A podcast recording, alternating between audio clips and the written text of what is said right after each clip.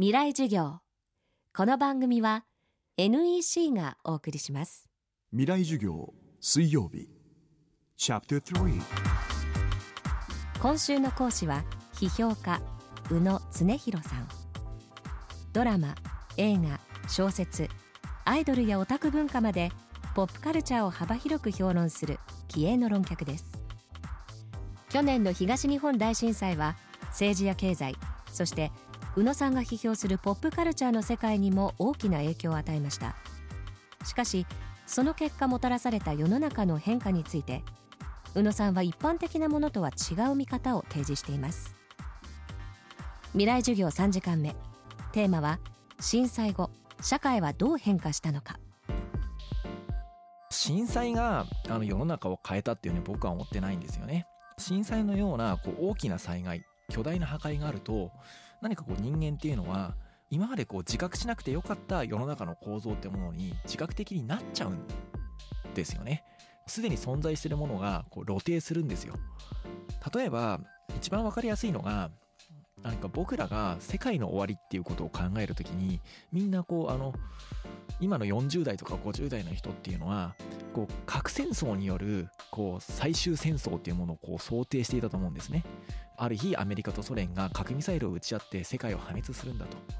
でも冷戦が終わって20年とか経つと僕たちの考える社会全体を揺るがす破壊とか暴力のイメージっていうものがもう20世紀とはもうだいぶ変わってきてる。例えばこうあの原子力発電所の事故っていうのはすごくこうあの分かりやすく僕たちの世界観の変化っていうのをね表現しちゃってると思うんですよ。今回の原発って自分たちが生み出したものなんですね。最初は日本のこう平和憲法の下での核戦略の一部として原発を始めたと。それが70年代にはこう田中角栄的なね地方自治の仕組みの一部に地方の産業構造の再構成の一部に組み込まれて今は日本の経済活動を支える市民生活を支える巨大なインフラになっていると。で要は自分たちで生み出したものなんですよ。で福島っていう東京から200キロのねすぐそばにあって自分たちの世界の内側にある。そして自分たちが生み出したものが制御できなくなって暴走しちゃってる。そして放射能をまき散らしてもう10年20年下手したらこう半世紀という単位でゆっくりとなんか世の中を変えていく。国土を蝕んでいくって。これがね新しい破壊のイメージだと思うんですね。この先、あの、今日本っていうのはすごく危機に瀕してると言えると思うんですね。でもその時に僕が必要だと思うのはすごく意識を高く持ってキリッとすることだったりとか分かりやすくて強いリーダーを求めることじゃないと思うんですよ。何かこうあの日常の生活の中で少しずつ変わっていく少しずつ世の中を良くしていくだから僕あの革命って言葉嫌いなんです。革命という言葉はある物語を別の物語で書き換える。スイッチのオンからオフにチェンジしてしまうという発想なんです。で、僕はそうではなくてハッキングがいいと思うんですよ。世の中をこう乗っ取っていくんですね。少しずつ仲間を増やして、同志を増やして、今あるものを少しずつこう更新していく。あのフリーソフトがねあのいろんな人にこう書き換えられていって少しずつこうアップデートされていくように今あるものを少しずつ書き換えていくっていう方向で世の中を変えるということをもっと真剣に考えていいんじゃないかと思うんですね。あの、例えば20世紀後半のこう問題意識っていうのは革命ってもう無理じゃん。でも革命しなきゃやばいよっていうところで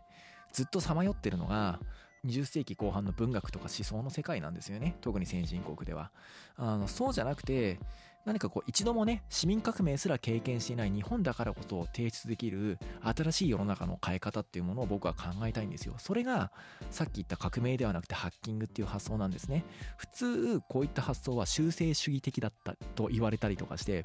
ずっと批判されてきた言葉なんですね。でも修正主義や拡張主義こそがラディカルなのだ。それが日本的な市民社会の形でありこの先のなんかこう世界に対してすごくポジティブな提案をできるような社会改革の方法なんだっていうことを訴えたいんですね。未来授業。明日も宇野恒弘さんの講義をお送りします。未来授業。この番組は NEC がお送りしました。